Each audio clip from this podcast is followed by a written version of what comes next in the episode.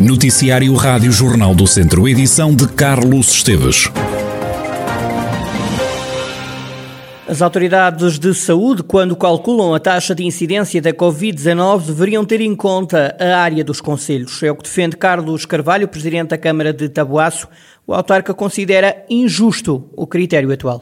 Nós temos, de alguma forma, também feito esta, esta insistência constante no sentido de considerarmos, ou e até de exigirmos, que neste coeficiente tem que necessariamente ser considerada a área de cada um dos conselhos, porque o problema é que aqui nós baseamos única e exclusivamente o critério por aquilo que é o número da nossa população, quando nós eh, estamos a falar em que estamos num, numa área de 134 km quadrados onde, à partida, portanto, com enorme facilidade, 10 eh, casos podem representar uma probabilidade de contágio incomparavelmente mais diminuta do que, se calhar, um outro conselho que tenha 20 ou 30 km quadrados.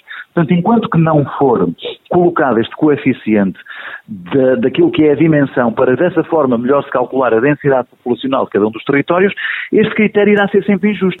Há agora três casos ativos de Covid-19 em Tabuaço. O autarca diz ter esperança de que o bom senso prevaleça e que o Conselho continue a avançar no desconfinamento. Entretanto, nas contas da pandemia há mais dois infectados no Conselho de Carral do Sal e dizer-lhe ainda que houve mais uma alta por Covid-19 no centro hospitalar Tondela Viseu. Na unidade encontram-se agora hospitalizadas sete pessoas, seis em enfermaria e uma nos cuidados intensivos. O hospital já não registra mortos devido ao novo coronavírus desde o dia 26 de abril.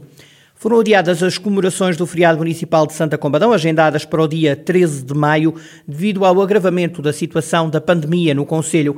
As celebrações foram adiadas até existirem condições de segurança, como explica o Presidente da Câmara, Lionel Gouveia pensamos que não, não é aconselhável, nestas circunstâncias pandémicas, ser o Executivo a proporcionar, digamos, que a situação se complique.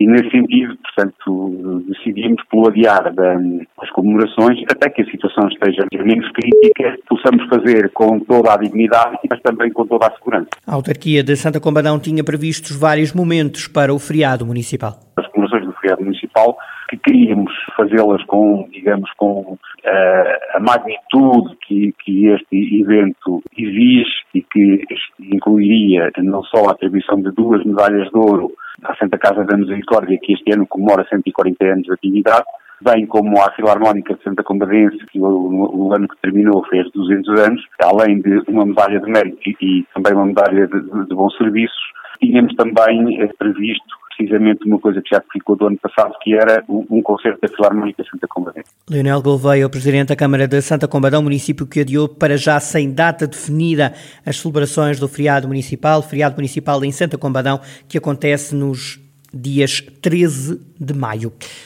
Em Oliveira de Frades estão a ser usados insetos para combater a praga das gralhas de castanheiros. Este é o terceiro ano em que estão a ser feitas largadas de insetos.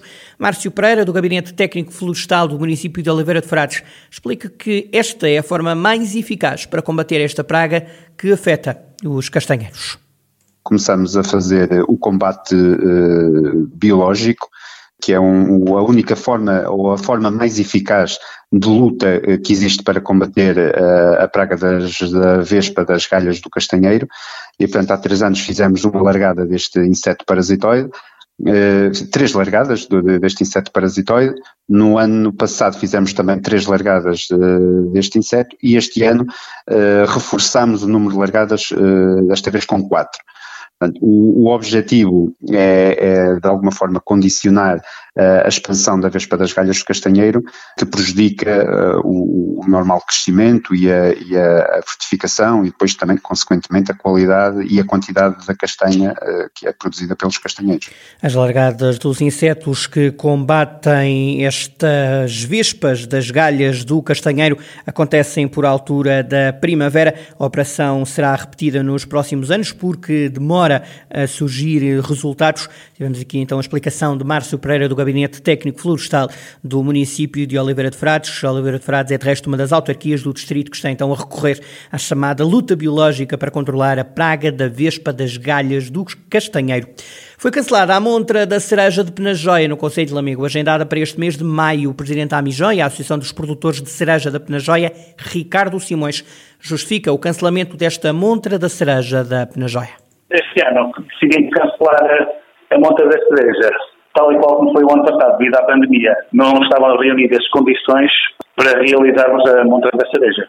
Quanto ao, ao vídeo que fizemos este ano, a Mijóia tem uma vertente para tentar promover os produtores e a cereja da Penajóia, e visto que este ano não podemos fazer a montra, a realização de um vídeo foi a melhor opção que nós tivemos para promover a cereja da Penajóia. Ricardo Simões, o presidente da Associação dos Produtores de Cereja da Penajóia, a Amijóia, que criou a montra da cereja, aliás, que cancelou esta montra da cereja de Penajóia no Conselho de Lamego. Este era um certame que estava agendado para este mês de maio e por causa da pandemia da Covid-19 não vai realizar-se. Ora, para reduzir o impacto do cancelamento desta montra, foi criada uma base de dados com 60 produtores de cereja da região de Penajóia, em Lamego. Vai para a estrada já em junho mais um rider, o passeio de motos clássicas. Salvador Patrício Gouveia, presidente do Museu do Caramulo, organização que, digamos assim, faz levar a cabo esta prova. Acredita que este décimo rider de motos clássicas vai ser uma edição recheada de bons momentos? Vão ser os três dias, vai ser sexta, sábado e domingo. Sexta, vamos andar pela zona do Caramulo e vamos ter uma visita, além do museu, às oficinas e reservas, que são duas zonas exclusivas e fechadas ao público.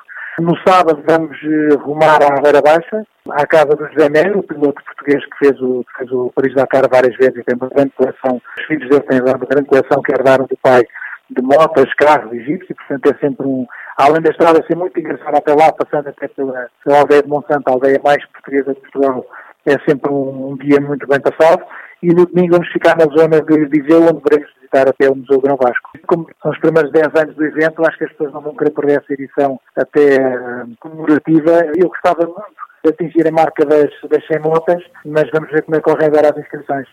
Está aí então mais um rider, o passeio de motos clássicas eh, que vai então para a estrada já no próximo mês de junho. Ouvíamos Salvador Patrício Gouveia, presidente do Museu do Caramulo, eh, que organiza então esta prova, é a décima edição do Rider. Foi lançado um livro de receitas antigas com um cariz solidário. O livro chama-se Pitada Indiscreta. É o título então desta obra, da autoria de Isabel dos Santos, natural de Carregal do Sal, dos 1500 exemplares lançados em setembro de 2020. Já foram vendidos mais de 800 exemplares, como detalha a autora Isabel dos Santos. É que a ideia foi a que eu, desde a primeira hora, entendi que o meu livro, Pitada Discreta, seria eh, também um projeto solidário porque acredito que cada vez mais, eh, no mundo em que vivemos, teremos que assumir.